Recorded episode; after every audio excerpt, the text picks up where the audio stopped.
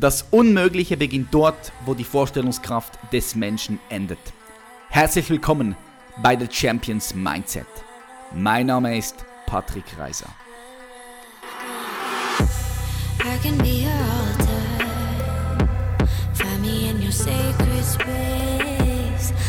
Herzlich willkommen, meine Freunde, zu einer weiteren spannenden Folge von The Champions Mindset. Bevor wir hier eintauchen, gibt's News. Meine Freunde, es gibt News. Endlich ist es soweit. Unser Event, unser Live-Event findet am 25. und 26. Mai in Frankfurt statt. Es heißt das Elevation Camp. Und ich kann dir etwas verraten. Ich weiß nicht, wie lange du mich schon verfolgst auf den Social Media Kanälen. Vielleicht erst seit kurzem, vielleicht aber auch schon seit drei, vier, viereinhalb Jahren. Und das ist mit Abstand das Krasseste, was ich je entwickelt habe. Das Krasseste, was ich je gemacht habe. Okay, diese Event am 25. und 26. Mai in Frankfurt, das wird, wenn du kommst, dein Leben verändern. Das schwöre ich dir mit meinem Namen. Okay, wir werden dort innere Blockaden von dir lösen sodass du frei bist, geistige Freiheit hast, dein vollstes Potenzial entfalten kannst, dein authentisches Selbst findest, sodass du eine tiefe innere Zufriedenheit findest, dass du den Zugang einfach dafür hast. Ähm, wir werden, oh, es, wird einfach, es wird einfach geil, wir werden hinter deine psychologische Struktur und deine physiologische Struktur schauen gehen. So. Wer bist du hinter deinem Körper? Wer bist du hinter deinem Verstand? Und das klingt jetzt crazy, aber glaub mir, es ist unglaublich kraftvoll. Und es hat so, das, das, das gibt es noch gar nicht. Das, das findest du nirgendwo in Deutschland. Nirgendwo findest du das, was wir machen werden. Darum, ich kann dir nur sagen, ich kann, dich, ich kann dich nur dazu einladen, komm dorthin. Wir haben auch für Studenten und Lehrlinge jetzt Special Deals, Special Preise. Checks ab, alles auf www.elevationcamp.de. www.elevationcamp.de findest du den Link auch in den Show Notes und, und unter meinen letzten YouTube-Videos. Ich sage es noch das letzte Mal, ähm, wenn du nicht kommst, verpasst definitiv was. Ja, also schau, dass du deinen Arsch dort hinbewegst. Ich möchte euch alle dort sehen. Wir werden eskalieren. so, jetzt tauche ich ein. Bisschen Werbung gemacht äh, für das Gute. Jetzt tauche ich ein. Wir haben heute den Klaus Bernhard am Start. Klaus Bernhard arbeitet viele Jahre, also hat gearbeitet als Mediziner und Wissenschaftsjournalist, bevor er sich ganz der Erforschung von Angsterkrankungen widmete. Der Spiegel-Bestsellerautor ist auch Mitglied der Akademie für Neurowissenschaftliches Bildungsmanagement und hat somit Zugriff auf die neuesten Erkenntnisse der Hirnforschung, die wir übrigens auch anwenden werden am Elevation Camp. Für äh, die Bücher die er gemacht hat, hat er unzählige neurowissenschaftliche Studien ausgewertet, die zum Teil im deutschsprachigen Raum fast gar nicht bekannt sind. Und wir tauchen direkt ein, würde ich sagen. Hallo Klaus, willkommen in der Show. Hallo, ich freue mich dabei zu sein. Danke dir. Ja, ich finde es auch mega geil, dass du hier bist. Weil heute geht es wieder um das Thema Psychologie. Und Psychologie ist ein Thema, wo ich fest davon überzeugt bin, dass sich jeder Mensch damit beschäftigen sollte. Ja, jeder Mensch sollte sich mit seiner psychologischen Struktur, wie sie aufgebaut ist, beschäftigen. Super wichtig. Ja. Jetzt, du hast ja mit deinem Buch Panikattacken und andere Angststörungen loswerden einen richtig guten Bestseller gelandet. Das wurde, soviel ich gelesen habe, auch in 17 Sprachen bereits übersetzt. Das ist richtig, ja. Also herzliche Gratulation für diesen Erfolg von diesem Buch. Danke dir. Wie bist du auf das Thema Panikattacken und Angststörungen gekommen? Weil du hast dich ja wirklich in diesem Bereich massiv äh, spezialisiert. Wie, wie bist du zu dem gekommen? Hm, ja, also das war so, ähm, ich habe 20 Jahre lang als, als Fernsehjournalist gearbeitet und da Schwerpunkt Medizin und Wissenschaft. Mhm. Und habe da natürlich einfach durch meine alltägliche Arbeit unheimlich viel kennengelernt, was alles möglich ist, was da schon an Wissen da ist. Und aber auch was eben davon nicht umgesetzt wird in der Praxis. Also da, da ist ein riesen Gap, eine riesen Diskrepanz zwischen dem, was wir schon an Wissen haben und dem, was bereits in der therapeutischen Praxis umgesetzt wird. So, so erstmal war nur das Wissen da und dann ähm, habe ich mich natürlich auch immer unheimlich für die Gehirnforschung interessiert, habe da ganz viel Weiterbildungen gemacht, ähm, hatte Lust, auch selbst therapeutisch zu arbeiten, bin dann Heilpraktiker geworden für Psychotherapie, habe mehrere Hypnoseausbildungen gemacht als Therapeut. Und dann kam es, dass ähm, zwei Freunde von mir relativ dicht hintereinander äh, Panikattacken entwickelt haben. Und äh, da ich schon relativ gut in dem Thema drin war, habe ich gesagt, komm, ich begleite euch zur Therapie, weil wenn jemand sowas hat, dann mag der auch nicht mehr alleine auf, auf die Straße gehen. Und ich habe gesagt, komm, ich gehe da mit. Und ich war dann so entsetzt, wie bei denen die Therapie abgelaufen ist. Die mhm. kamen also noch kaputter daraus, als sie hingegangen sind. Und ich gesagt, das kann es nicht sein, da wissen wir heute mehr. Und habe mich dann entschieden, mich auf dieses Gebiet zu spezialisieren. Also wirklich auch äh, aus dem Impuls heraus erstmal diesen beiden Menschen helfen zu wollen, die mir so nah sind. Und konnte denen glücklicherweise auch sehr gut helfen und habe der Rest hat sich dann so ergeben. Also und dann über Mund-zu-Mund-Propaganda kamen immer mehr Leute. Ich habe mich immer tiefer eingearbeitet und habe also gezielt geguckt, was gibt's denn da schon, vor allem in der Hirnforschung, was wir da nutzen können und, und habe so mein Ding gemacht. Und nachdem dann quasi nach einem halben Jahr die Praxis aus allen Nähten geplatzt ist, weil ich gar nicht mehr wusste, wohin mit den Leuten, die wirklich von überall aus der Bundesrepublik zu mir kamen, weil sich halt rumgesprochen hat, ähm, habe ich gesagt, oh, ähm, jetzt wird es, glaube ich, Zeit, dass ich dieses Wissen einfach mal der Allgemeinheit zugänglich mache. Dann habe ich einen Podcast gemacht, so wie du auch, um erstmal ganz viel kostenlos rauszuhauen, dass die Leute erstmal was haben, womit sie arbeiten können. Und aus diesem Podcasten kam dann die Idee, ein Buch zu machen. So. Und das Buch habe ich dann zuerst im Eigenverlag rausgebracht. Ähm, und das war aber innerhalb von sechs Wochen in, in den Top 100 der Amazon äh, Bestsellerlisten und ging da auch nicht mehr raus. Und auf einmal wollten alle Großverlage dieses Buch haben und standen bei mir quasi vor der Matte und gesagt, du, warum verlegst du das nicht bei uns? Und dann habe ich mir gesagt, na, ich will ja, dass es sich verbreitet und habe mich dann also für einen Verlag entschieden, äh, von dem ich sehr viel halte und also der Ariston Verlag in dem Fall. Und die haben das dann rausgebracht und der Rest ist Geschichte. Also das ist jetzt über, seit über einem Jahr in der, in der Spiegel Bestsellerliste und wie gesagt 17 in 17 Sprachen übersetzt. Also das wirkt bei den Leuten und das ist schön, das freut mich, dass es so einen einfachen Weg gegeben hat, dieses Wissen zu verbreiten. Mhm. Geil, du hast es zuerst über Amazon gebracht und dann über den Verlag, weil viele machen es ja, gehen direkt zum Verlag. Was, was war da deine Entscheidung, dass du es zuerst auf Amazon gebracht hast? Ähm, ich wollte nicht lange warten. Also ich kenne so ein bisschen das Verlagswesen und, und dieses, dieses Abwägen. Also ähm, und ich sage immer, die Treppe kehrt man am besten von oben. Ich wusste, was das Buch mit den Leuten macht. Also ich wusste, sobald ich es veröffentliche, gibt es ganz viele Leute, die es unbedingt haben wollen.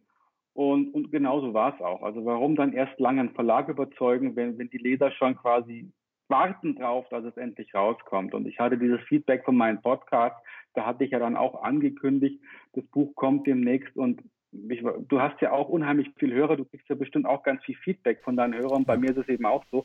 Der Podcast ist jetzt auch anderthalb Millionen Mal abgerufen worden. Entsprechend viel Feedback war halt da und dann wusste ich, da brauche ich gar nicht den Verlagsweg gehen, das kann ich auch selbst machen. Mhm, cool, geil.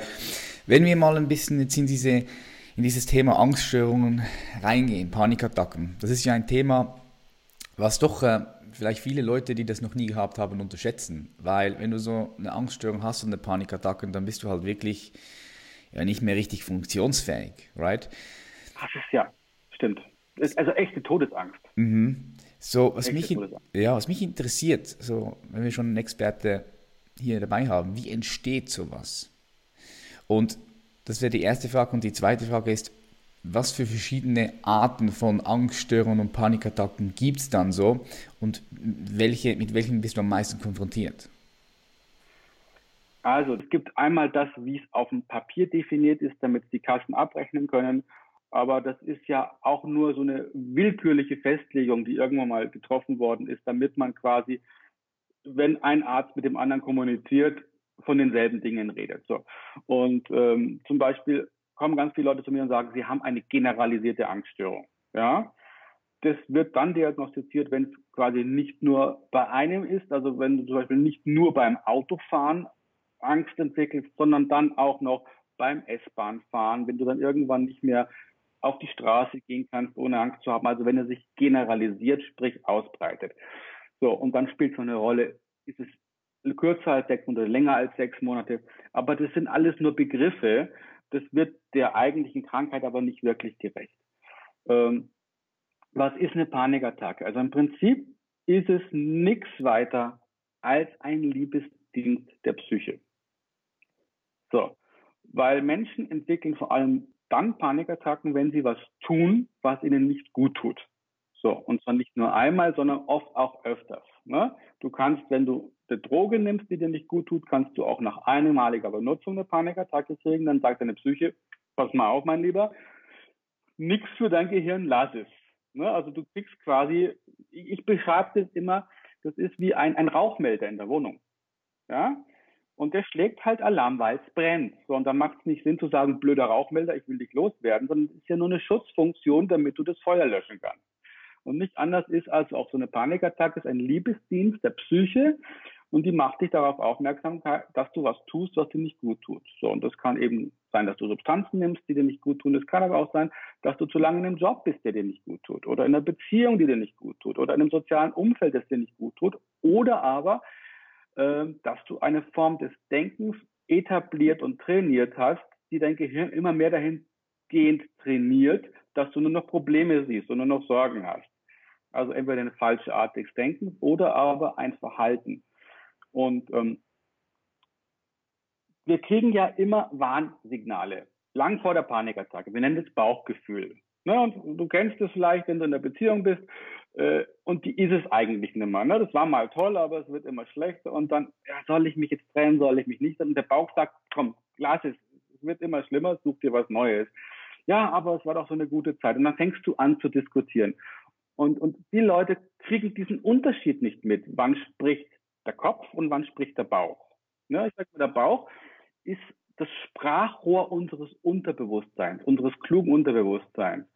Und ähm, wenn wir auf unseren Bauch hören, können wir nicht falsch liegen, weil der ist 10.000 Mal klüger und schneller als der bewusste Verstand. So, und die Leute kriegen es oft nicht hin zu unterscheiden, wann spricht denn das eine und wann das andere. Und das ist eigentlich ganz einfach. Es gibt eine Regel und die heißt, der Bauch liefert nie Argumente. ja, das ist, ein, das ist ein guter Tipp, ja. Ja, der sagt immer machen oder lassen. Ja, und dann kommt erst der Mindfuck und sagt, ja, aber, und jetzt kommt ein Argument. Wir haben doch schon zu lange zusammengelebt. Oder woanders ist es auch nicht einfach, einen Job zu kriegen. Oder, oder, auf einmal kommen Argumente. Und in dem Moment, wo du anfängst zu argumentieren gegen dein Bauchgefühl, bist du schon auf der falschen Linie. Hm. Ja, powerful. Ich denke, da kann sich jeder ein bisschen damit identifizieren und das mal ein bisschen reflektieren. Das ist einfach oft so, also ich nenne das auch, das ist auch die Intuition, ja. Da kommt die Intuition hoch, sagt dir, hey, links oder rechts, aber da kommt schon wieder der urteilende Verstand hinein, der dich dann davon abhält, nach Intuition zu handeln. Und wenn du das ja. halt mehrmals und immer wieder machst in gewissen Situationen, so wie ich dich jetzt verstanden habe, dann kann das zu Angstzuständen führen, right? Ja, also ich habe im, im, Buch so eine schöne Geschichte. Ähm, unser, unser bewusster Verstand ist quasi wie so ein vierjähriges Kind. Ja, das kann schon ein bisschen was und ist ganz neugierig auf die Welt. Und äh, unser Unterbewusstsein, das uns schützt, das ist viel klüger, äh, hat viel mehr Zugriff auf, auf alle Informationen, die wir jetzt gemacht haben. Und das wäre quasi die Mutter von dem Kind. Und jetzt stell dir vor, das Kind spielt Fußball, läuft den Ball hinterher, kickt, hat Spaß und läuft direkt auf die Straße zu und kriegt gar nicht mit. Ne? Und dann wird die Mutter, also unser Unterbewusstsein, erstmal rufen, ey, stopp, bleib bitte stehen. So, und das ruft die Mutter vielleicht einmal, vielleicht noch ein zweites und auch noch ein drittes Mal. So, wenn der kleine Hosenschalter aber nur noch fünf Meter von der Straße weg ist, dann wird die Mutter richtig loslaufen und den vielleicht in letzter Sekunde am Kragen von der Straße wegziehen, bevor der große LKW kommt und das Kind platt macht. Und dieses am Kragen packen und in letzter Sekunde retten, bevor was Schlimmeres passiert, das ist die Panikattacke, wenn quasi das Unterbewusstsein dich davor schützt, dass was Schlimmeres passiert. Das ist zwar auch super unangenehm, aber im Endeffekt ist es nur, um dich vor größerem Schaden zu schützen. Mhm. Jetzt gibt es ja auch sehr viele verschiedene Angst- und, und Panikerkrankungen oder Attacken. Von Phobien, äh, mhm. aller Arten, Flugangst, Spinnenangst. Gibt es da gewisse ganz klare Unterscheidungen, die du unter unterscheidest von all den verschiedenen Phobien? Oder würdest du die alle gleich einordnen und gleich behandeln? Äh, jein. ja. Also ja, ich würde die weitgehend gleich behandeln, weil es ist immer dieselbe Struktur dahinter. Die Frage ist immer, wie machst du deine Angst? Also jeder hat einen bestimmten Prozess, wie er Angst macht. Und der ist, da gibt es schon Unterschiede, aber die Struktur dahinter ist immer dieselbe. Lass es mich am, am Beispiel einer, einer Spinnenphobie erklären, weil du es gerade genannt hast. Was macht jemand? Wie macht jemand selbst eine Spinnenphobie? Ja, er macht die, indem er das Tier in seinem Kopf groß macht. Macht die riesig, die Spinne. Die hat lange schwarze Haare und die ist unheimlich schnell. Ja, also er macht aus, aus so einem winzigen Vieh in seinem Kopf ein Riesenmonster. Das heißt, es ist ein, ein Prozess der reinen Fantasie, die aus einem normalen Menschen einen Spinnenphobiker macht. So. Ich sage immer, ähm, wenn es eine Fantasie gibt, die dich zum Angstpatienten macht, dann muss es auch eine Gegenfantasie geben, die dich da wieder rausholt. Oder wie ich in meinen Seminaren immer sage, imaginierte Drachen kannst du nur mit imaginierten Schwertern töten. Und was in dem Fall würde ich zum Beispiel äh, sagen, ja, okay, das ist die Spinne, die du momentan in deinem Kopf hast. Aber ist dir aufgefallen, dass die nur deswegen so schnell ist, weil die nackt ist? Normal tragen, normal tragen Spinnen nämlich acht Push-Up-BHs übereinander. Ja, in Pink. Ja, und Gucci-Sonnenbrillen mit Strasssteinchen. Ja, und High Heels passend zu den Push-Up-BHs. Ja. Auf acht, bist du schon mal mit acht Beinen auf Heels gelaufen? Ist nicht so einfach, sag ich dir. Da bist du deutlich langsamer. So, und wenn du dann so eine Spinne mit acht High Heels auf dich zukommen siehst und die hebt ihre Brille hoch und sagt, hi, und guckt die so an mit ihren 34 Augen, dann verstehst du, äh, in dem Moment wird die, das Tier immer kleiner in deinem Kopf, immer lächerlicher, weil du kannst nicht gleichzeitig die Spinne mit dieser Gucci-Brille sehen und diesen 8 High Heels und dieses Monster, was sich gleich anfühlt. Das kriegst du im Kopf nicht zusammen. Das wäre quasi die Gegenfantasie. Ne? Äh, dieses Bild ist, ist, noch nicht mal von mir, das habe ich von einem ganz tollen Trainer hier geklaut, dem, dem Marc Plätzer, auch vom Starnberger See. Der hat uns das mal beigebracht und aber mit solchen Bildern arbeite ich ganz viel. Ne? Insofern ähm, guck, wie du, wie du ähm, das machst selber und überleg dir, wie kannst du das kaputt machen? Mit welcher Fantasie kannst du es zerschießen? Und, und die Leute sind zwar unheimlich trainiert darin, diese Angstfantasie groß und, und lebhaft zu machen, aber das Gegenteil haben sie schlicht nie trainiert. Und wie ein Muskel, den ich nie trainiert habe, der schwach ist, darf ich auch diesen Strang der Fantasie trainieren, dass der genauso leistungsfähig oder noch leistungsfähiger wird wie die alte Struktur. Ja, geht auch ein bisschen ins Thema Hypnose. Hypnose machst du auch, hast du auch eine Ausbildung, glaube ich, gemacht? Ich habe drei Hypnoseausbildungen tatsächlich äh, und ich mache sie kaum noch aus einem ganz banalen Grund. Also ich liebe Hypnose. Also, und ja, ich mache Hypnose in den Seminaren, während ich spreche. Das heißt, da sind ganz viel versteckte Sprach hypnotische Sprachkommandos, die den Leuten dabei helfen, bessere Entscheidungen zu treffen. Äh, aber diese, diese offensichtliche, du entspannst dich, jetzt machst die Augen zu und so weiter, das mache ich nicht aus einem ganz banalen Grund. Ganz viele Leute fordern das ein oder hätten das gerne, und wollen damit die Verantwortung abgeben. So ja. nach dem Motto, ja, ich muss ja nichts denken, ändern an meinem Denken, ich lege mich jetzt dahin, mach du mal, ich schlafe eine halbe Stunde und danach ist alles weg. Das denken viele Leute dann, das, ja. Genau, das ist schon das falsche Mindset. Ja, weil, weil die mir ihr Problem überhaufen wollen. Du bist jetzt verantwortlich dafür, dass ich eine Angststörung habe. Nee, bin ich nicht. Äh, du bist dafür verantwortlich, weil du seit Jahren falsch denkst ich kann dir zeigen, wie das richtige Denken geht. Ich kann dir die Tür aufmachen, aber durchgehen darfst du selber. Und äh, deswegen mache ich bei Angststörungen inzwischen keine Hypnose mehr. Wo ich Hypnose mache, ist bei, bei, bei traumatischen Geschichten, wenn es eine echte traumatische Erfahrung gibt, die kann man wirklich in einer Sitzung löschen. Da gibt es ganz tolle Techniken. Dann wissen die Leute zwar noch, dass da was Schlimmes war, aber sie haben quasi keinen Zugang zum Gefühl mehr. Das ist eine ganz feine Technik, aber ansonsten arbeite ich immer, ich nenne es psychoedukativ. Also ich bringe ihnen bei, wie sie es selbst machen und ich bringe ihnen bei, wie sie es selbst auflösen können. Mhm. Jetzt hast du ja die Bernhard-Methode entwickelt. Mhm. Was unterscheidet dann die Methode von herkömmlichen, von der herkömmlichen Psychotherapie zum Beispiel? Ja, also äh, die Bernhard-Methode ist ja nichts originär Eigenständiges. Also ich habe jetzt nicht alles neu erfunden, sondern ich habe geguckt, was gibt es da draußen schon, was ist super hilfreich, äh, inwieweit kann man das vielleicht noch ein bisschen beschleunigen, verfeinern. Und ich habe auch geguckt, was wird auch gemacht und was ist total kontraproduktiv. Also es ist quasi die Perlen raussuchen, zu was Neuem, Neuem bündeln und aber die Störer gezielt rausselektieren. Also zum Beispiel Konfrontationstherapie ist gang und gäbe in, in, der, in der Angsttherapie. Mhm. Und es hilft nicht. Das macht die Leute noch kranker. Es hilft nur in einer sehr frühen Form.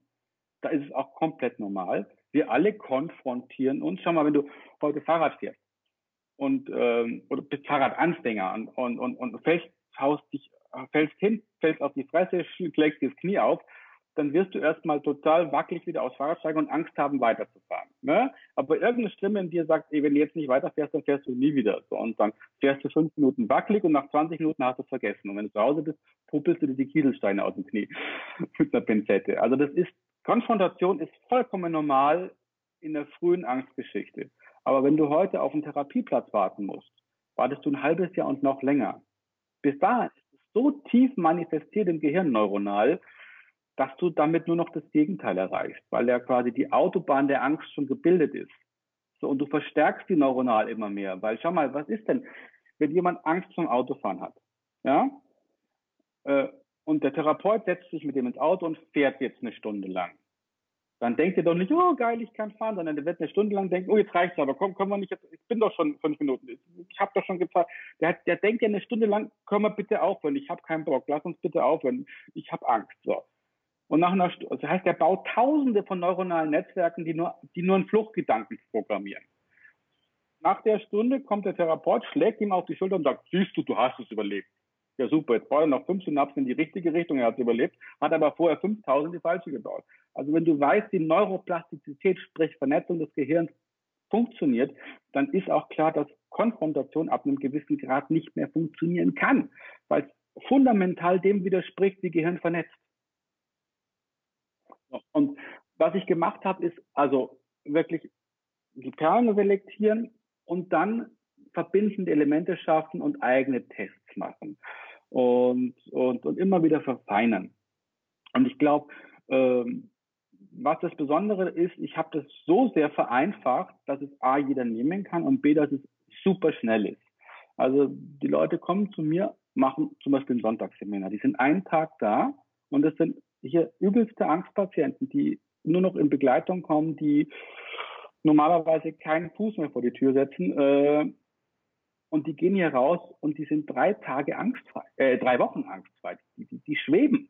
Die haben das Gefühl, so ein tolles Gefühl wie schon lange nicht mehr. Und dann wird es langsam wieder schlechter, weil wir ja nur einen Tag gearbeitet haben. Zeig mir irgendeine andere Therapie, wo du so ein Ergebnis nach einem Tag hast. So, und ähm, die Idee ist halt, die Leute zu motivieren, äh, ihnen bessere Bilder in den Kopf zu setzen, die mit den Techniken, die wir haben, zu verankern, dass sie die derzeit abrufen können, ihnen auch zu zeigen, wie sie die abrufen und verankern können und das immer wieder über hypnotische Sprachkommandos äh, zu fixieren. In der klassischen Therapie passiert aber auch das Gegenteil. Noch schlimmer, wenn ein Arzt spricht, weil die haben von Hypnose keine Ahnung. Ja, allein schon diese ärztliche Aufklärungspflicht. Ich muss jetzt aber darauf aufmerksam machen, dass dieser Eingriff so und so Fällen zum Tod führt. So, so, so. Ich erzähle es meinem Angstpatienten. Der, der, der bricht ja auf dem Stuhl zusammen. Ich sage immer, Ärzte müssten eigentlich ein Semester lang nichts anderes als die Macht der Sprache lernen, weil die kriegen gar nicht mit, dass sie mit dem, was sie sagen, viel von dem kaputt machen, was sie mit Medikamenten heilen können. Ja, das ist krass, aber es ist, es ist, es ist allgemein so, bei, bei Hausärzten auch, ja, nicht nur bei, ja. bei den Psychologen, mhm. sondern auch bei den Hausärzten. Ja. So, und, und um deine Frage zu beantworten, also was die Bernhard-Methode ist, dass sie die wirklich neuesten Erkenntnisse der Hirnforschung so weit runterdampft, dass wir sie im therapeutischen Kontext nutzen können. Und äh, sie ist wirklich auf Kurzzeittherapie, auf Geschwindigkeit ausgelegt. Und das ist das Besondere viele Elemente, die drin vorkommen, gibt es schon lange, gibt es schon in der Hypnotherapie, gibt es schon in der Akzeptanz-Commitment-Therapie, oh, in der kognitiven Verhaltenstherapie. Aber ich habe halt wirklich geguckt, was hilft und was macht es wieder kaputt. So, und ich habe nur die Hilfssachen zusammengebaut und nochmal ineinander verwoben, dass sie sich gegenseitig potenzieren. Mhm. Würdest du sagen, dass Panikattacken und Angstzustände in den letzten paar Jahren zugenommen haben und dass die immer noch stetig zunehmen? Absolut. Und das ist auch ganz einfach, weil schau dir mal an, wenn du heute den Fernseher anmachst, wenn du ins Internet guckst, wenn du auf Facebook bist. Es gibt nur zwei Arten. Also entweder die Schönen und Reichen und was sie alles erreicht haben oder Bad News, Bad News, Bad News. Und mit was anderem verkaufst du keine Werbezeiten. Und die Leute glauben, das sei die Realität. Sie kriegen einen winzigen Ausschnitt der Realität präsentiert, Tag für Tag für Tag, auf Schlagzeilen, in den Nachrichten, in, in, so, in Social Media. Und sie denken, die ganze Welt ist so. Ja? Und ich habe ganz viele Leute, die sagen, oh Gott, so schlimm wie heute war es noch nie. Ja? Äh, und wir werden jetzt überflutet von Ausländern und überhaupt, äh, die Welt steht kurz vor dem nächsten Krieg und dies und jenes. Und tatsächlich ist es nur ein Prozent der Wahrheit und die 99 Prozent, was alles okay ist, sehen sie nicht. Ja? Also klassisches Beispiel, schau dir die Schweinepest an. Ein halbes Jahr lang waren die Nachrichten voll von der Schweinepest. Kennst du irgendjemand, der an der Schweinepest gestorben ist? Nein. Kennst du irgendjemand, der an der Vogelgrippe gestorben ist? Kenne ich auch niemand. Kennst du irgendjemand, der an der Rinderpest gestorben ist? Jedes Mal war ein halbes Jahr die Blätter voll davon. Ja. ja? Alle, oh Gott, und wir hier und wir müssen alle Schweine töten und hast du nicht gesehen und ich esse nichts mehr. Also, und diese Transferleistung kriegen viele nicht mehr hin, zu sagen, ja, jetzt haben sie uns ein halbes Jahr lang verrückt gemacht und nichts ist passiert. Und Ebola, ne? Oh Gott, die große Seuche, jetzt kommt Ebola, nach ja. Deutschland. Ein einziger, der ein halbes Jahr in Afrika als Helfer war, ist mit Ebola nach Deutschland gekommen und der lebt heute noch. Also, es ist, äh, es ist crazy und die Leute kriegen das nicht zusammen, weil die Auflösung nicht stattfindet. Anstatt zu sagen, äh, April, April war alles nicht so schlimm, wir haben es überlebt, ähm, kommt dann die nächste große Panikmache. Und, und diese selektive Wahrnehmung ist halt das, was die Leute krank macht. Und wir haben halt heute so viel medialen Zugang wie noch nie zuvor. Ne?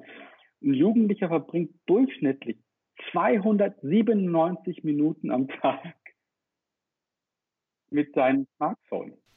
Ja, da hast du recht. Wenn du Social Media noch dazu zählst, Instagram, YouTube, Facebook, definitiv, ja. Und du kannst es ja auch anders nutzen, aber was halt da fehlt, ist wirklich eine vernünftige Erziehung, dass den Leuten klar wird, ey, das ist das, was du konsumierst. Weißt du, wenn du am jeden Tag acht Burger frisst, brauchst du dich auch nicht wundern, dass du fett wirst. So, wenn du dir jeden Tag Scheiß ins Hirn ziehst, auf gut Deutsch gesagt, brauchst du dich auch nicht wundern, wenn du eine psychische Krankheit kriegst. Definitiv. Also was ich so viel auch wahrnehme, ist, dass halt viele Ärzte direkt Medizin verschreiben, auch den Leuten, Antidepressiva. Was ja. ist deine Meinung dazu? Der größte Fake der Medizingeschichte. Hm. So, sie haben, ich, ich habe die Summe irgendwann 10 oder 20 Milliarden reingesteckt, um zu beweisen, dass Serotonin wirklich äh, irgendwas mit, mit, mit Glücksempfinden zu tun hat. Die konnten es bis heute nicht nachweisen. Das ist unfassbar. Also das Fakt ist, die, diese Serotonin-Hypothese, auf der ein Antidepressivum aufgebaut ist, ist bis heute, 40 Jahre nach Entdeckung der Antidepressiva, nicht bewiesen. Es gibt keine einzige Studie, die sagt, pass mal auf, wenn du depressiv bist oder wenn du eine Angststörung hast, dann äh, hast du weniger Serotonin. So. Das heißt also, auf einer Idee, die nie bewiesen wurde, die schlicht nicht stimmt, haben sie unfassbar viele Medikamente verkauft. Ein Multimilliarden-Dollar-Geschäft. Das ist ne? krass. Und ähm, es gibt ganz viele Studien dazu. Und Fakt ist, ganz klar bewiesen, ein Antidepressivum hilft schon bei Depressionen, nicht bei leichten, nicht bei mittelschweren äh, Depressionen, zumindest nicht besser als eine Zuckerpille, also ein Placebo. Und nur bei schwersten Depressionen, also bei Leuten, die kaum nur aus dem Bett gehen können und, und ne, hast du eine Le Verbesserung von 14 Prozent. Heißt im Umkehrschluss, bei 86 Prozent der Leute hilft das Zeug nicht, hat aber sehr wohl ganz viele Nebenwirkungen. Genau, die Nebenwirkungen sind dann noch äh, krass, krass. Ja. ja. So, schau mal, wenn du heute zu deinem Kfz-Mechaniker gehst, weil du ein Auto repariert haben willst, und der sagt, ja, ich kann Ihr Auto reparieren, kostet 5000 Euro, aber ich kann Ihnen nur zu 14 Prozent garantieren, dass es danach wieder fährt. Du sagst, sag mal, kriegst du noch richtig? Du willst dem den Wagen nicht geben eine 86-prozentige Chance, dass es so schlecht bleibt, wie es ist, oder noch schlimmer wird. Wahrscheinlich wird es noch schlimmer, laut Statistik. Dann würdest du doch sagen, gut, ich suche mir jemand anders. Du würdest doch dann kein Antidepressivum nehmen, wenn du so von einem Arzt aufgeklärt werden würdest. Aber die Ärzte glauben wirklich, das Zeug hilft, weil sie halt von der Pharmaindustrie über Jahrzehnte indoktriniert worden sind. So. Und ähm, man muss dir vorstellen, allein die, die, die Firma äh, Glaxo Smith oder wie sie heißt, diese, diese amerikanische Firma, die auch Antidepressiva herstellt, Kleinsmith, glaube ich, heißt sie, ähm, hat ähm, in den letzten zehn Jahren 30 Milliarden US-Dollar an Strafe bezahlt für Lügen, die sie über Antidepressiva und andere Medikamente verbreitet haben. Strafe 30, 30 Milliarden, crazy. Ja. Das sind Schwerstverbrecher. Krass. Und, und, und das, da darfst, darfst du halt als Arzt heute auch hingucken. Aber ich kann sie auch verstehen, weil sie haben ja nichts. Wenn du den Ärzten Antidepressiva wegnimmst, dann, dann können sie dir nicht helfen. Ja, weil sie auch die Fähigkeit, weil sie die Fähigkeit nicht besitzen.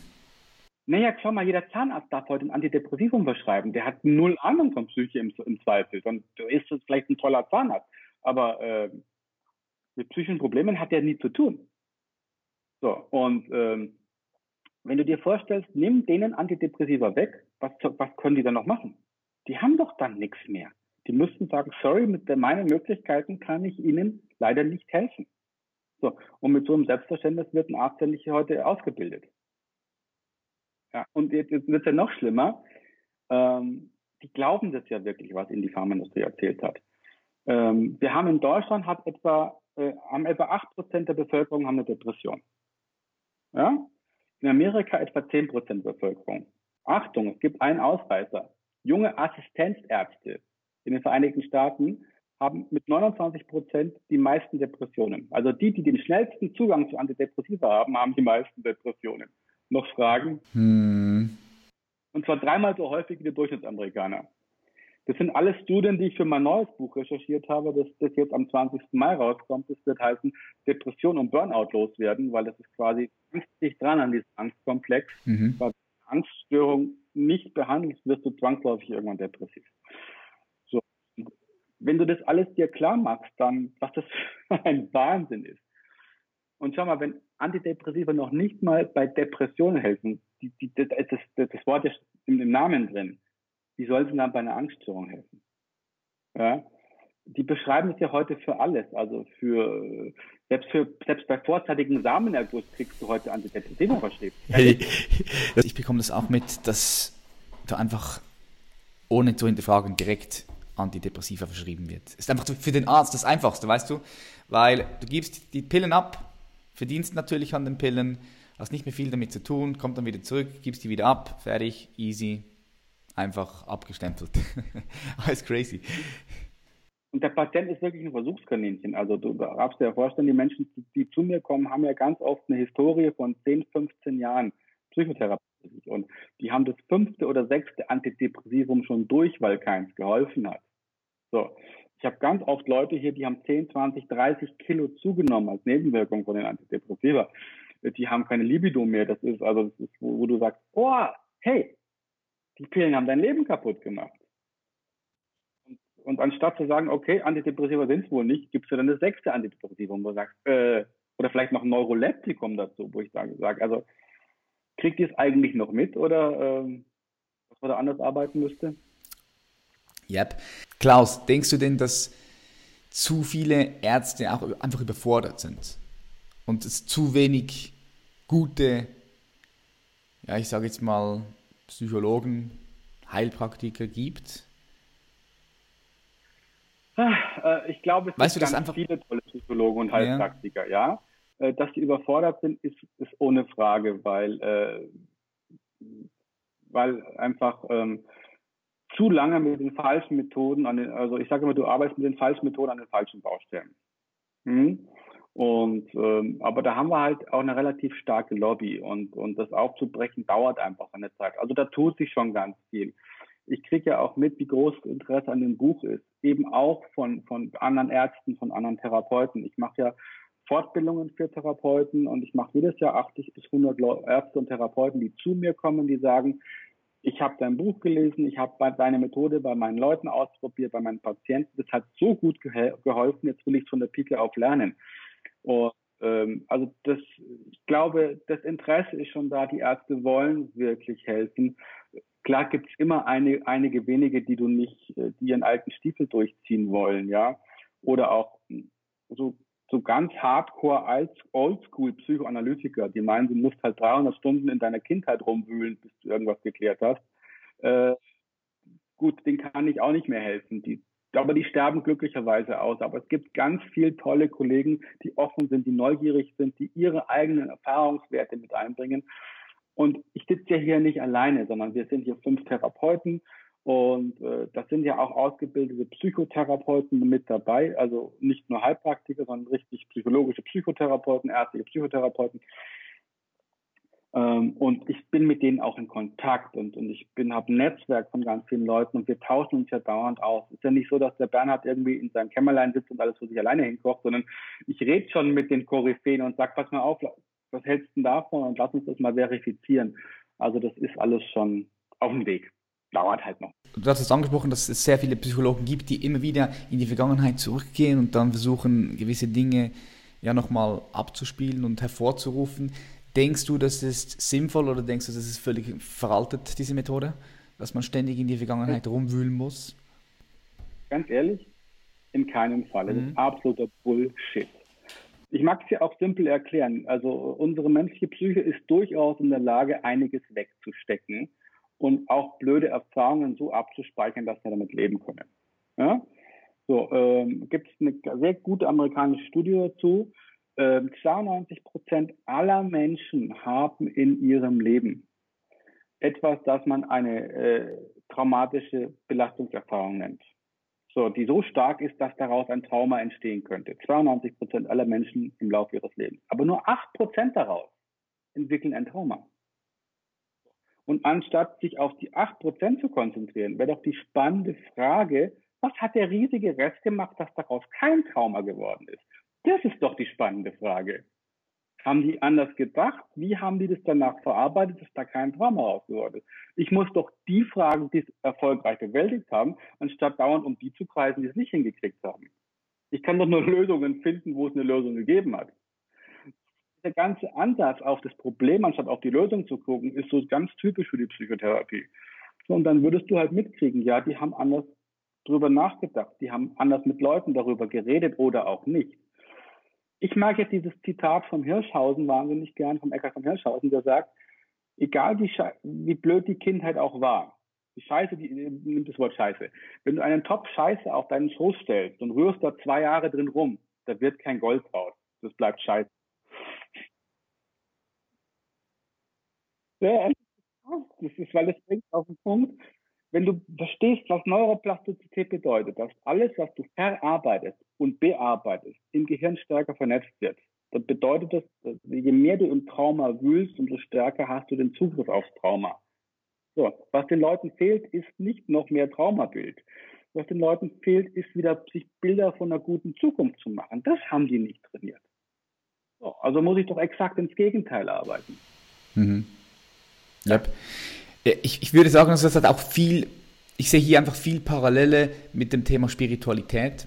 Ich weiß nicht, ja. wie du zu Spiritualität stehst, was Spiritualität für dich bedeutet, aber es hat auch für mich, bedeutet es auch immer wieder, ja, die Dinge, die passiert sind, einfach wirklich auch in, in der Vergangenheit zu lassen, ja, ins Hier und Jetzt zu kommen. Ähm, siehst du da auch gewisse Parallelen, du als Experte? Ja, du, ähm, absolut. Also ähm, das, das, Spiritualität ist ja so ein Wort, das, das manchmal so einen komischen Beigeschmack hat. Ne? Ja. Ähm, und tatsächlich ist es, ich, ich nenne es lieber Intuition und Ausstrahlung. Ja, aber es ist im Prinzip dasselbe. Und wir haben das alle erlebt. Wir haben Ausstrahlung und die wirkt unmittelbar auf unsere Umgebung. Ne, wir kennen das.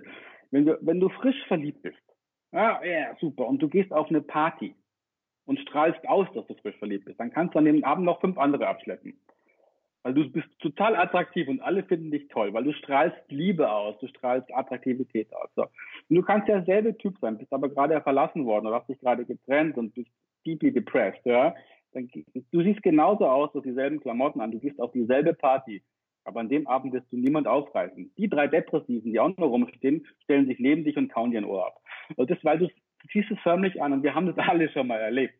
Ja, das heißt also, über das, über, dass es Ausstrahlung gibt und dass wir die auch beeinflussen können, da brauchen wir nicht drüber diskutieren. Das hat jeder erlebt, der ein paar Jahre auf dem Planeten gelebt hat. So, so und wenn du jetzt ein bisschen weiter denkst, ähm, die einen versuchen es über die Quantenphysik zu erklären äh, und, und die, ich glaube, wir sind noch nicht in der Lage, die Energien, die da fließen, so zu messen, wie es nötig wäre, um das zu verifizieren. Aber dass die da sind, da braucht man nicht drüber diskutieren. Und ähm, insofern ja, ähm, die Amerikaner haben diesen schönen Begriff Law of Attraction, das Gesetz der Anziehung. Und ich lebe nach seit, seit vielen, vielen Jahren und es funktioniert. So. Und ich glaube da hundertprozentig dran, dass das, was ich ausstrahle, das ziehe ich an. Und wenn ich anderes Feedback von meiner Umwelt haben will, dass ich zuerst anfange, was anderes auszustrahlen. Hm. Musst du erst in die anfangen. Ja. Geil. Deswegen heißt Feedback. Ja. Das Wort heißt Feedback, weil da was zurückkommt. Und da kann ja noch was zurückkommen, wenn ich vorher was ausgestrahlt habe. So. Und ich bin immer bei 100% Eigenverantwortung. Ne? Also Leute, wenn ihr das Feedback, was ihr von eurer Umwelt bekommt, nicht mögt, dann seid ihr in der Verantwortung, zuerst was anderes auszustrahlen, damit was anderes zurückkommen kann. Und das Wort Feedback sagt es doch eigentlich schon. Mhm. Ja, ich habe es gelesen bei dir auf der Webpage. Steht auch hundertprozentig Eigenverantwortung. Mhm. Da bin ich voll ganz bei dir. Und, und, dann hast du die Möglichkeit auch, ja, dein, dein Leben selbst in die Hand zu nehmen. Ja, bist Schöpfer, bist nicht irgendwie Opfer. Genau. Ich denke, ich denke in Zukunft, das denke ich tatsächlich, dass man in Zukunft gewisse Maschinen oder Techniken entwickeln kann, um auch diese feinstofflichen Energien messen zu können. Aber wir haben uns halt auch, ja, wir haben uns einfach nie, also die ganze Wissenschaft hat sich einfach nie wirklich auf das fokussiert. Darum können wir das auch noch nicht messen. Ja? Ich, ich glaube, die größte, und ich schreibe es auch in meinem neuen Buch, die größte Verantwortung des 21. Jahrhunderts ist, endlich mal dieses unfassbare Teil, was wir Gehirn nennen, zu begreifen und es besser zu benutzen. Wir haben keine Ahnung, wie viel Potenzial wir da oben eigentlich haben und wir benutzen es so schlecht oft. Und, äh, und das Ding richtig zu nutzen und das voll zu entfalten, das ist eigentlich die große Herausforderung. Ich könnte ja immer lachen, wenn, was, was sie versuchen bei Angststörungen und auch bei Depressionen, ist irgendwie Stoffe ins Gehirn zu mogeln, die da was anderes bewegen. Also sie versuchen die Blut-Hirn-Schranke zu überwinden, so, und ich sage immer, Leute, es gibt einen Grund, warum wir eine Blut-Hirn-Schranke haben. Unser, unser, unser Körper hat über die Jahrtausende, ja, ja Millionen der Evolution, hat er sich entschieden, dass er gewisse Stoffe da oben nicht drin haben will, weil sie ihm nicht gut tun. Und deswegen hat er die Blut-Hirn-Schranke entwickelt. So. So. Und anstatt jetzt zu versuchen, die irgendwie auszudrücken, um noch mehr Chemie in den Kopf zu schleusen, der nichts zu suchen hat, würde ich doch erst, würde ich doch lieber das Gegenteil versuchen. Ich würde doch gucken, dass die intakt bleibt. Und ich vergleiche das immer, äh, das, was wir über das Gehirn wissen und das, was wir noch nicht darüber wissen, also sind, wir wissen schon ein bisschen was, aber das, was wir noch nicht wissen, ist, ist 100.000 Mal größer als das, was wir bereits wissen. Und, und unsere Erkenntnis über das Gehirn ist ungefähr die, die ein Steinzeitmensch von der Schweizer Taschenuhr hat. Ja? So. Und da irgendwelche Stoffe reinschleusen zu wollen, ist ungefähr so, als würde der zu versuchen, mit einem Faustkeil eine Schweizer Taschenuhr zu reparieren. So die Wahrscheinlichkeit, dass er sie mir kaputt macht, ist viel größer, als dass er da irgendwas reparieren kann. Mhm. Ja, das erinnert mich gerade noch ein bisschen so an früher, weil früher haben sie ja den Leuten noch den, die Köpfe aufgeschnitten, weil sie gedacht haben, hey, die sind verrückt, irgendwas ist da drin, ja? Ganz ja. früher, ja, in, der, in der Psychologie, oder? Das ist krass. Ja. Was denkst du, wie die Zukunft sich entwickeln wird in, in, in diesem Bereich? Wohin, wohin, wohin, wohin, wohin wird das gehen? So in den nächsten 20, 30 Jahren? Ich bin super zuversichtlich, dass da eine ganz tolle Entwicklung stattfinden wird, weil die Leute sich nicht mehr verarschen lassen.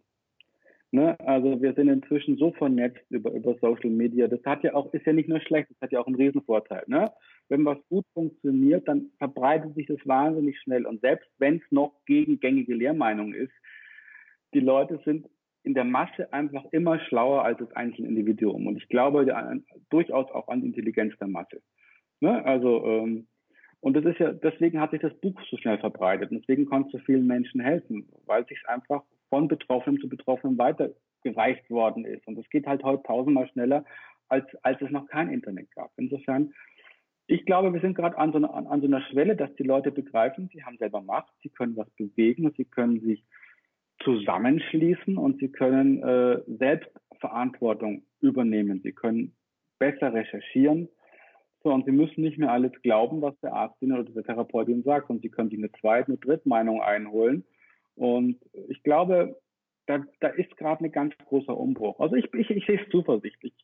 Ich glaube, die Zeiten, in denen ähm, man uns alles verkaufen konnte, unreflektiert, die sind vorbei.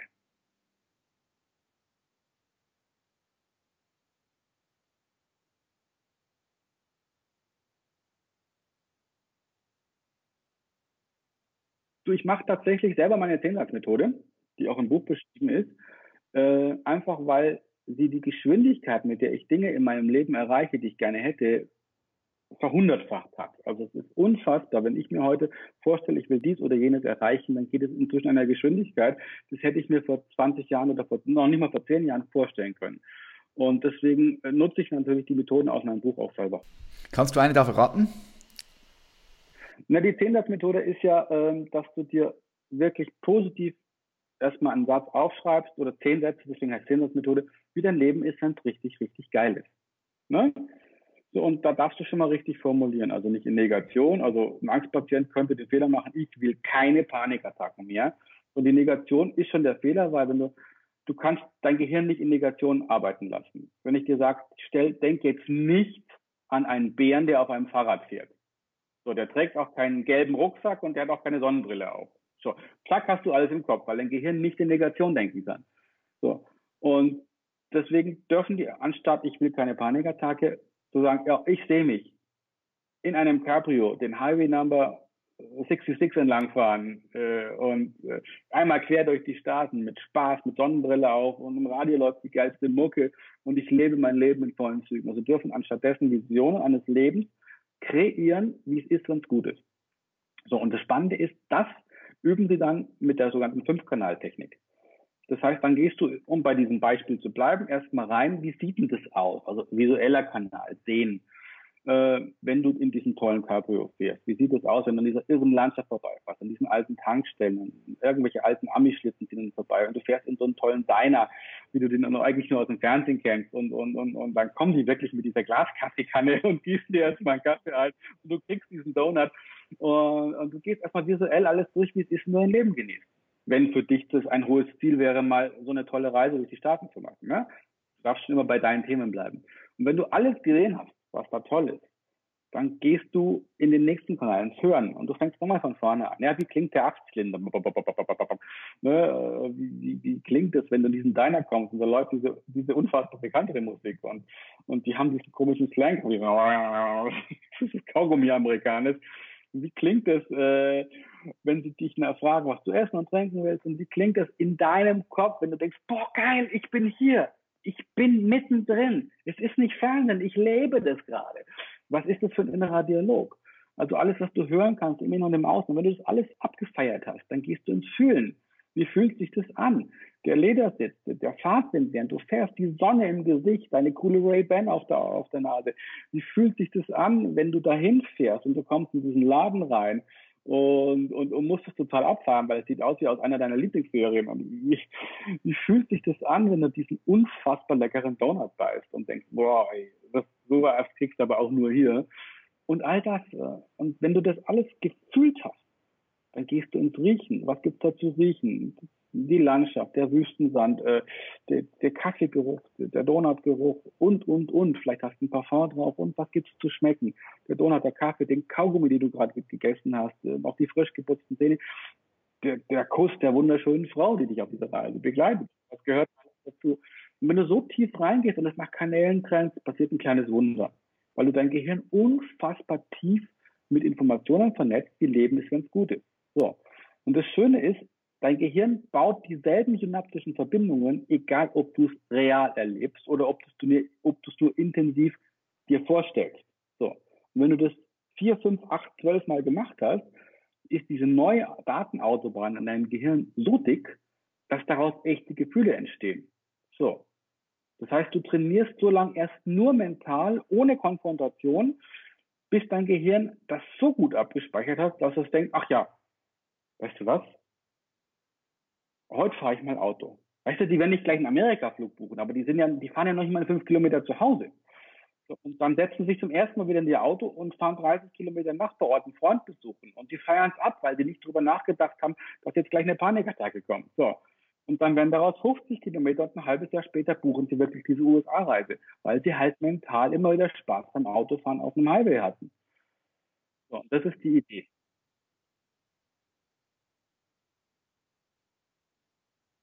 Genau.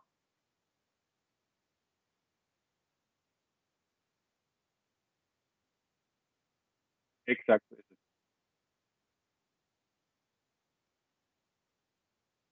Ich sage immer, Menschen ändern sich nur aus zwei Gründen. Große Ziele oder große Schmerzen. Ne? Und die Angstpatienten können alle Schmerzen super. Aber was ihnen fehlen, sind die großen Ziele. Und deswegen mache ich die Ziele groß. Hm. Und nicht nur ein bisschen, sondern ich mache die richtig, richtig high-end groß, weil nur ein großes Ziel hat eine große Zugkraft. Und nur dann bist du irgendwann so geil drauf, das auch erleben zu können, dass du es auch umsetzt. Ja, also ich denke, viele Leute fokussieren sich meistens auf das, was sie eben nicht haben wollen, anstatt auf das, was sie haben wollen. Mhm. Hast du vollkommen recht. Der Fokus ist das größte Problem. Sie wissen unheimlich genau, was sie alles nicht wollen. Und das hilft ihnen keinen Meter weiter. Weil das Gehirn sich nur mit Sachen beschäftigt, die es nicht will, es vernetzt Sachen, die es nicht will. Was dem Gehirn fehlt, ist die Kompetenz, einfach mal klar zu haben, was will ich eigentlich. Ja? Die stellen ja schon die falschen Fragen. Ja, die stellen ja nicht, die stellen Fragen, oh, warum geht's mir so scheiße? So, und darauf liefert das Gehirn Antworten. Deswegen, deswegen, wie, wie, wie die Google-Suchmaschine. Gib mal bei Google ein, warum habe ich Panikattacken? Da liefert dir 30 Millionen Möglichkeiten, warum du Panikattacken kriegen kannst, aber keine einzige Lösung, wie du es loskriegst. So, und beim Googlen bist du ja auch so schlau, im Fenster die Suchanfrage zu zu ändern, wenn dir die Ergebnisse nicht gefallen. Ne? Suchst ein anderes Wort, eine andere Kombination. Wie wird man Panikattacken am schnellsten los? Ist eine komplett andere Frage. Kommen andere Ergebnisse. So, hier das Gehirn besser zu benutzen, wie so eine Google-Suche. Ich, ich nenne es immer Gehirn-Googeln. Du darfst dein Gehirn besser benutzen. Bringt andere Ergebnisse. Ja, sich die richtigen Fragen zu stellen, ist allgemein für das komplette Leben extrem wichtig. Also ist, sei es, wenn du Panikattacken eliminieren möchtest oder einfach allgemein auch erfolgreich sein möchtest, so die richtigen Fragen zu stellen, das ist eigentlich der Key. Ja. Das ist einer der Schlüssel.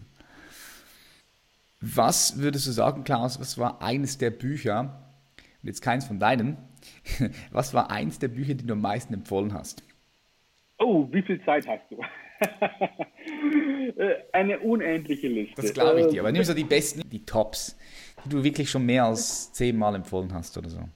Timothy Ferris, die Vier-Stunden-Woche. Ähm, Stefan Mehrath, der Weg zum erfolgreichen Unternehmer. Ähm, Matthew Mockridge, dein nächstes großes Ding.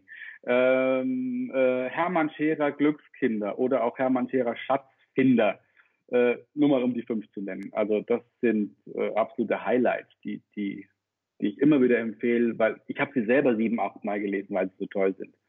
Auch sehr schön dieses Buch ähm, Mach, was du willst, äh, Design Thinking fürs Leben.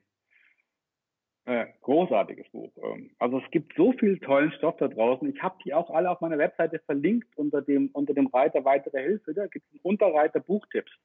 Da schreibe ich auch immer zu jedem Buch, was mich persönlich echt bewegt hat, eine kleine Rezension, weil ich denke, ey Leute, ihr braucht besseres Futter fürs Gehirn. Das Wissen ist alles da, ihr müsst es nur konsumieren. Mhm.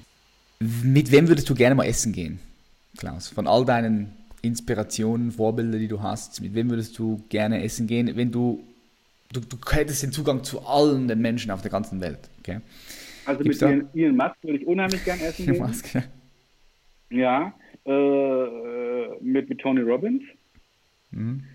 Ich würde auch gerne ähm, mit Bill Gates essen gehen. Der hat einen unglaublichen Turn hingelegt die letzten 20 Jahre. Also äh, das finde ich ganz spannend, wie das äh, dann natürlich mit, mit Richard Branson. Ja, klar. Ja, das, ähm, das wären so die, die ganz weit oben stehen würden. Geil. Jetzt stelle ich dir noch die letzten beiden Fragen, die ich auch allen Leuten stelle. Äh, stell dir vor, Klaus, du zoomst dich von der Welt hinaus auf den Mond und du guckst die Menschheit so von oben herab, guckst die an, die Menschheit. So was braucht die momentan jetzt gerade am meisten, so als Gesellschaft, als Menschheit?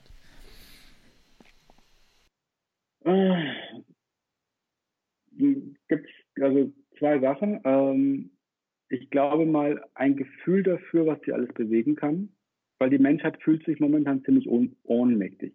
Und, und was ich ihr wünschen würde, dass sie erkennt, wie viele Möglichkeiten sie eigentlich hat. A, fürs eigene Leben, aber A, B, auch für die Gesellschaft.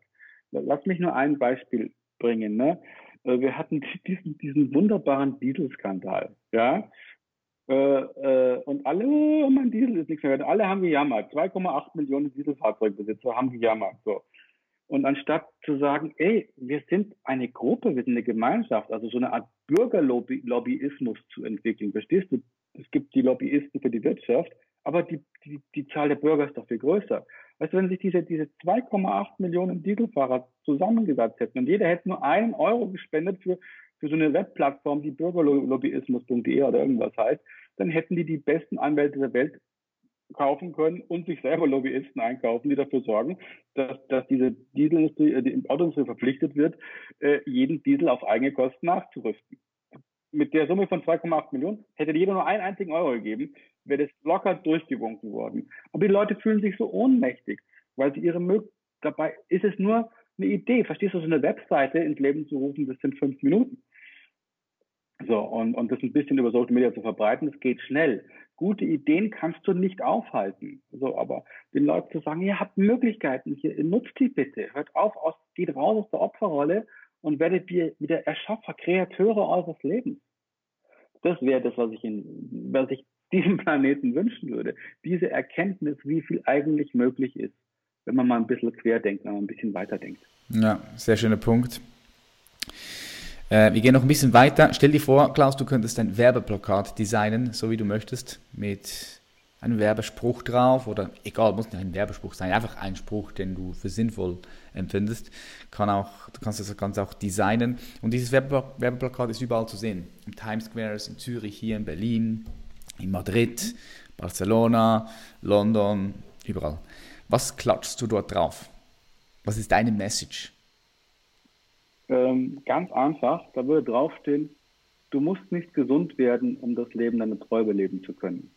Du darfst anfangen, das Leben deiner Träume zu leben, damit du gesund werden kannst. Reverse Engineering. Nice, ja. Yeah. Cool. War mir ein großes Vergnügen. Ich bin auf den Socials unterwegs. Es gibt einen YouTube-Channel. Es gibt meinen Podcast Panikattacken loswerden. Ähm, es gibt die Webseite panikattacken-loswerden.de. Äh, es gibt demnächst äh, eine neue, es gibt das Institut, was wir gegründet haben, was super spannend ist, weil wir wirklich Psychotherapie neu entwickeln. Die heißt deswegen auch Institut-moderne-psychotherapie.de. Also da gibt es ganz viele neue Sachen, die wir jetzt wirklich mit ganz tollen Leuten entwickeln. Wir haben jetzt gerade die Berliner Schlafschule gegründet, weil unheimlich viele Menschen Schlafprobleme haben und weil es oft einfach nur ein falsches Denken ist. Und habe dann ganz tollen Psychotherapeuten für gewinnen können, der das seit vielen Jahren macht, der echt ein Brain ist in dem Bereich und der das jetzt hier bei uns im Institut macht. Da bin ich sehr froh drüber. Also da findet man ganz viele neue Sachen, was wir auch gerade so köcheln hier, um, um diesen Planeten ein kleines bisschen besser zu machen. Cool. Klaus, besten Dank. Ich wünsche dir weiterhin viel Erfolg, auch viel Erfolg mit deinem neuen Buch. Wann kommt es raus? Ja, auch, vielen Dank. Am 20. Mai. 20. Mai, alright. Hoffe ich, gibt es den zweiten Bestseller. Das hoffe ich auch. Gut, mein Lieber, danke dir. Gute Zeit und ähm, allen Hörern da draußen. Macht euer Ding. Yes, bye bye. Tschüss. The End, The End. Wir sind schon wieder hier am Ende. Es ist unglaublich, wie schnell das doch durchgeht, oder? Jetzt, jetzt überleg mal, wie schnell diese Podcasts auch durchgehen wenn man da hört, wie, wie gewaltiger Mehrwert da einfach geliefert wird, nonstop. Ähm, ich feiere es, ich finde es geil. Wenn dir das gefallen hat, dann wie immer bitte ich dich darum, dem Podcast eine positive Bewertung zu geben. Das bringt uns gemeinsam weiter nach vorn. Auch freut es mich immer wieder, wenn ich Insta-Stories von euch bekomme. Äh, wenn Leute den Podcast durch Insta-Story teilen, wirklich much, much love. Das, ist, das bedeutet mir die Welt.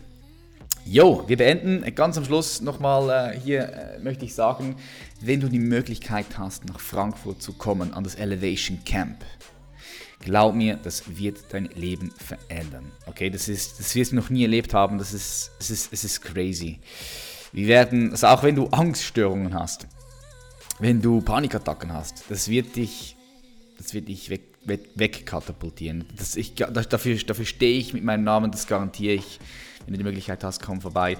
www.elevationcamp.de findest du auch in den Show Notes. Ich wünsche euch ganz einen schönen Abend, Tag, was auch immer es ist. Macht Schlaf und bis bald. Peace.